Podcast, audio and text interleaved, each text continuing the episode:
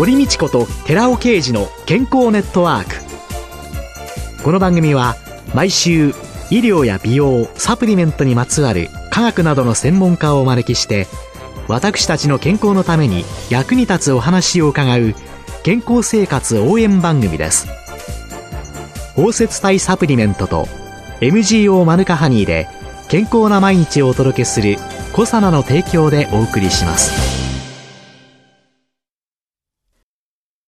ここで健康ネットワーク放送時刻変更のお知らせですお聞きいただいております堀道子と寺尾啓二の健康ネットワークは来月4月2日月曜日から放送時刻が変わります。4月からは毎週月曜日の夜10時から放送します。これに伴い番組オンデマンドとポッドキャストの更新も月曜夜10時からの放送終了後に実施します。健康ネットワーク放送時刻変更のお知らせでした。こんにちは、堀道子です。今月は臨床心理士の石井美香さんをゲストに迎えて、メンタルヘルスで心も豊かにをテーマにお送りしています。石井さんはこの2017年に、はい、子供を伸ばすお母さんがやっているアンガーマネージメントというタイトルの本を出されましたけれども、お子さんを持つお母さん向けということで、まあ、とっても柔らかな表紙で優しい色合いの5本ですけれども、お母さん向けにこの本を出そうと思われたのは何だったんですか？実は出版社の方からこんな本書けませんか？というオファーをいただいたことがきっかけだったんです。えー、で、タイムリーにと言いますか、その時私も小さい子供の子育ての真っ最中で、仕事もしたり、育児もし、家事もしという中で、私は心の専門家であるにもかかわらず、自分でも驚くようなイライラが強くなったりだとか、感情が不安定になったりということを経験して、その時私は頭で知識があるので、自分の状態を捉えたりだとか、対処っていうのを比較的スキルとしてやれたんではないかなと思うんですけれども、これって知らないと自分のこういう感情の不安定さとかイライラとかに振り回されているお母さんが多いんじゃないかということと、私は学校での相談をずっとやっていて、小学校の相談なんですけど、やっぱり子育てに悩むとか、子育てをする中でのイライラや怒りの扱い方に関するご相談はとても多いので、それを伝えることは大事なことだなと思って、そういった思いが本書いてみようということの後押しになったかなと思います。で、ここでアンガーマネージメントって、これはどういうこと？怒りを取り扱えるようになろうという感じですね。うん。うん、なくそうとか、押し殺そうではないというところが一つのポイントかなと思います。あ、マネージメント。そこがポイントですか、うん、怒りやイライラって、これはマネージメントできるもんなんでしょうかね？できますね。特に母親のイライラ、怒りというのはどういうものがあるんでしょうかね？お母さんという立場で特徴的なのは、特にお子さんが小さいうちはそうだと思うんですけれども、物理的に睡眠が削られちゃうとか、あとは子供の世話をすることで自分の時間が削られる、プラス身体的な負担は増えるという中でサポートが少ない。近隣にご両親などがいらっしゃる場合はちょっと違うんでしょうけれども、そういう方がいらっしゃらない場合は自分一人で何とかやっていくしかないので、感情の吐け口もなくなるし、孤独な中でいろいろなことを解決し、対処し、ってなると、それは精神的に追い込まれるのが普通じゃないかなと思うんですね。実際に私も二人の子供を育てて仕事をしておりましたので、一、人目の時にはね、そこまで自分は不安定ではなかったと思うんですね。二、人目の時にですね、大学に勤めておりましたので、迷惑をかけてる。大学に、まあすごい迷惑をかけてるんじゃないかって思ったのと、夜中の授乳ですね。だからね、4時間続けて寝てみた。そんなのがありながら、もう、どこにも持っていき場所がない自分の中のイライラというのが、たくさんあったなっていうのをね、この石井さんのご本読みながら、ちょっと反省しきりに思っていただきました。で、石井さん自身はどうだったんですか？いや、私もかなり追い込まれた状態になりましたね。あと、保育園に預けることの罪悪感というのが強かったりして、きっと私は子供は母親がしっかり育てるべきという考えのもとに育ったので、母からも子供預けてまで仕事するのというような否定的な意見があったりだとか、あとは泣く子供を置いていくことに胸を引き裂かれたりだとか、そういうことがあったなと思ってます。私も初めて上の子を保育園に連れて行った時には、なぜだかわからないけど、涙ボロボロ流しながら、職場にたどり着いた。そうすると今度職場では、よくそんな小さな子を保育園に預けてあなた働くわねって、そうですよね。言われ、っていうのがいっぱいあって、今、子育て支援だとか、日本の少子化とか、女性のキャリアとかっていうのを考えていったときに、もう少し女性が働くこと、環境っていうのも、やっぱり考えていかなきゃいけないんじゃないか。そうすると、アンガーマネジメントの中のね、神話、母性神話、それと3歳までは、こういう神話、こういうのは、やっぱりおかしいんだっていうことを、世の中に訴えていかなきゃいけないんじゃないのかなって。今も強いですかね。やっぱり、神話とまでいかなくても、お母さんの像って、かなり強烈な母性像ってありますよね。優しく子供に寄り添い、あくまでも子供中心にというような。そこで苦しむお母さんも多いんじゃないかと思うんですよね。で、そういうお母さんがイライラしたり、怒りの感情を抱いたりすると、自分は母親にふさわしくないんじゃないかというふうに自分を責めてしまったり、うん、あるいは自信を失っていったりだとか、そういったことにも影響が出ますよね。私は二人目の時にマタニティブルーなんでしょうね、今思うとね。4時間続けて寝たいっていう思いの時に、2時間ぐらいで泣かれた時にね、もうこの子をベランダから放り投げたら楽になるんじゃないかっていうのが一瞬脳裏をよぎるんですね。で、その時に一歩踏みとどまれたのは何かって言ったら、私はとんでもない母親ではない。私は今ホルモンの嵐をくぐり抜けてきて、子供を産み、この状況にあるから、これはもうマタニティブルーで私は追い詰められているんだから、田舎の母に SOS を出してしばらく来てもらおうっていうように思って対処した。その時に踏みとどまった背景っていうのが、今日ね、最初にね、C さんが、私はイライラしたりいろんなことがあったけれども、自分は臨床心理士として、この思いというのがあり、それを多くの方が知るべきではないかっておっしゃったね。ちょっとだけ今、株って考えてたんですけれども。そうですね。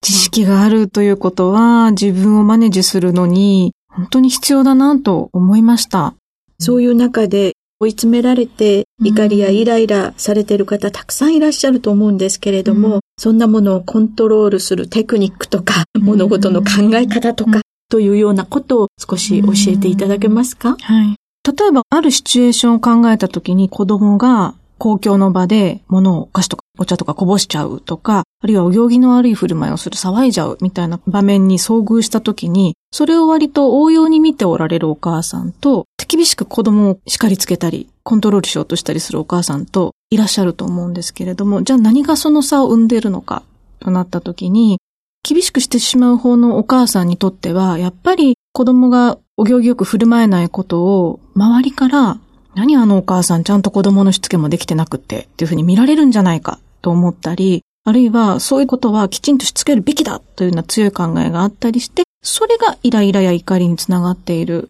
のではないかと思うんですね。なので、もしかしたら子供そのものにイライラしているというよりは、自分の中に強い価値観とかこだわりがあって、それに反するから怒りが強くなるんじゃないか。つまり、自分が怒りを生じやすいシチュエーションだとか、状況だとか、あるいは考え方みたいなのを少し見直すことで、あ、それっていろいろ変えることができるんだなとか、苦手な場面だったら少し心の準備をしようとか、そういう前もったコントロールをすることで、一つは緩和できるんじゃないかなと思います。あとは、お母さんの身体的な辛さとか、いつも余裕がないとか、いつもキリキリしてるというような状態を少し意識的に時間を作って自分もゆっくりするとか、いろんな考え方から解放されるとか、まあリラクゼーションの時間を意図的に作るといったようなこともコントロールには効くんじゃないかなと思っています。そういう中でリラクゼーションについては一体どういうことをやるといいですかね？私がお勧めしているのはゆっくり呼吸をすることです。静かなお部屋であまり高校と電気がついていないようなお部屋で、ゆったりとした格好で、ゆっくりと、深呼吸ではなくゆっくりと呼吸をする。ゆっくり呼吸をすると、それと同時にイライラした気持ちとか、体の緊張というのは同時に存在することができないので、心や体のリラクゼーションが得られるんじゃないかなと思っていて、大体それをお勧めしています。ゆっくりした呼吸というのは座って。そうですね。椅子に座って、はい。背筋を伸ばし、背筋を伸ばし。はい。肺がきれいに広がっているような状態をイメージしていただければいいと思うんですけど。肺が広がる。うん。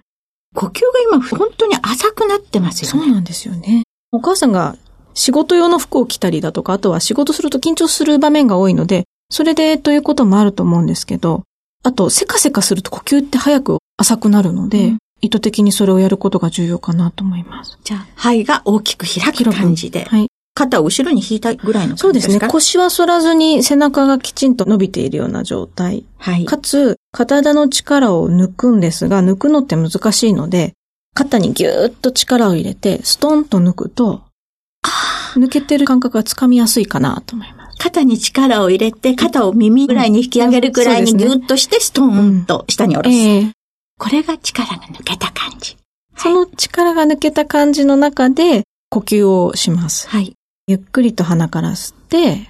肺にいっぱい溜まったなと思ったらゆっくり吐き出していきます。それは口から？鼻から？それは、意識しなくて？大丈夫です。鼻呼吸が難しい人は口でも大丈夫。はい。で、その時に自分が吸った酸素が体中にゆっくりと浸透していくようなイメージを持ちながら呼吸をします。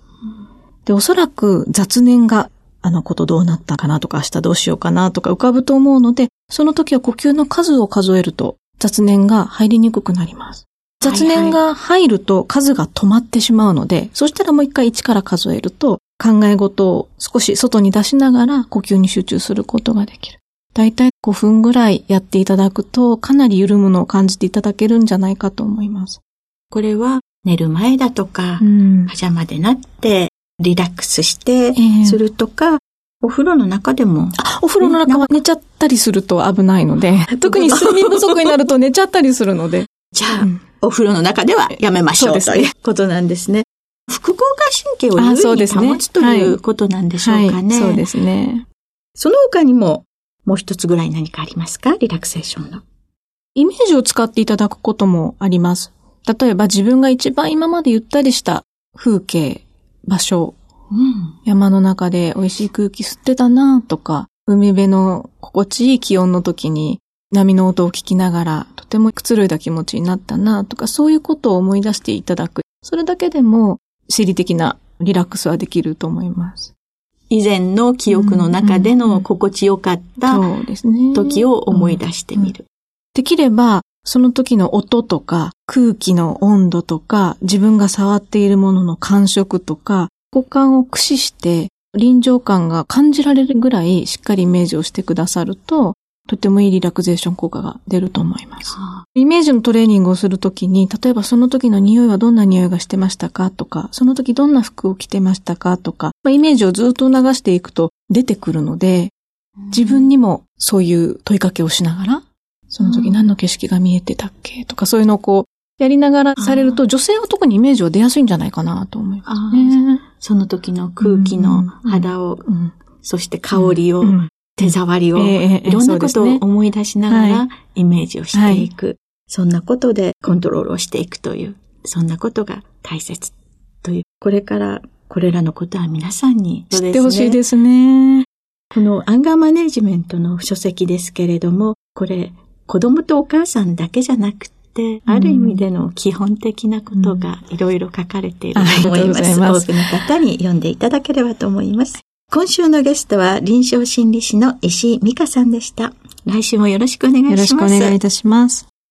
続いて、寺尾刑事の研究者コラムのコーナーです。お話は、小佐野社長で神戸大学医学部客員教授の寺尾啓二さんです。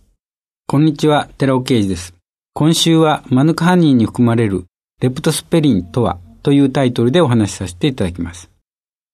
マヌカハニーには特有成分として抗菌物質のメチルグリオキサール、MGO と言いますけれども、と抗酸化物質のシリング酸メチルが含有されていることは、この研究者コラムを聞いていただいている皆様はよくご存知だと思います。ではもう一つの有効成分であるレプトスペリンはご存知でしょうか？レプトスペリンはシリング酸メチルに糖がくっついた配糖体のことです。最近、マヌカハニーの抗菌活性値とマヌカハニーに含まれるレプトスペリンの含有量の間にある程度の相関性が見られるという加藤氏らの2014年の報告があり、レプトスペリンをマヌカハニーの認証に活用できるのではないかとの提案があるのです。その論文タイトルは、 Immunochemical Authentication of Manuka Honey Using Monoclonal Antibodies Specific to the Glycoside of Methyl Syringate というものです。ここである程度の相関性としたのは、レプトスペリンはあくまでも抗酸化物質のシリング酸メチルの配糖体であり、抗菌活性成分ではないので、MGO と抗菌活性の極めて高い相関を比較すると、ある程度と言わざるを得ないからです。少しレプトスペリンの話から離れますが、MGO マヌカハニーの話をしておきます。現在ではドレステン工科大学のヘンレ教授によって MGO の分析方法が確立され、MGO の数値はマヌカハニーの抗菌活性の優れた評価方法であるとして利用されています。それまでは UMF で数値化されていました。UMF とはユニークマヌカファクターの略です。健康増進効果のある抗菌物質がまだ MGO と特定できていなかった頃に仕方なくフェノールの抗菌濃度で評価するという曖昧な方法でした。ですので、抗菌物質が特定できていない、つまり未確認だったので、ユニークという言葉は正確ではなく、UFO が未確認飛行物体を示すと同じように、unidentified、つまり未確認のマヌカファクターの方が正しい表現だと私は思っています。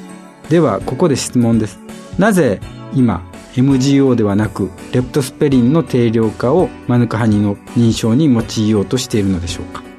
その答えは来週お話しさせていただきます。お話は小佐奈社長の寺尾啓二さんでした。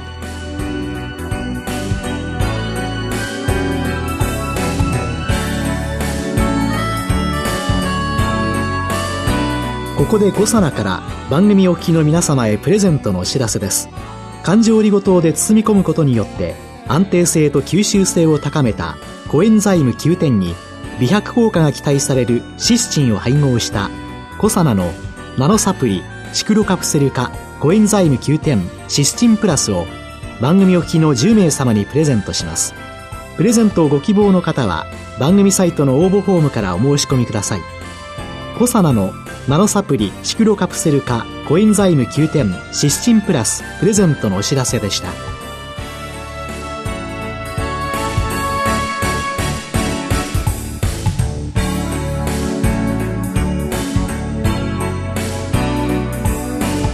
堀道子と寺尾啓二の健康ネットワーク。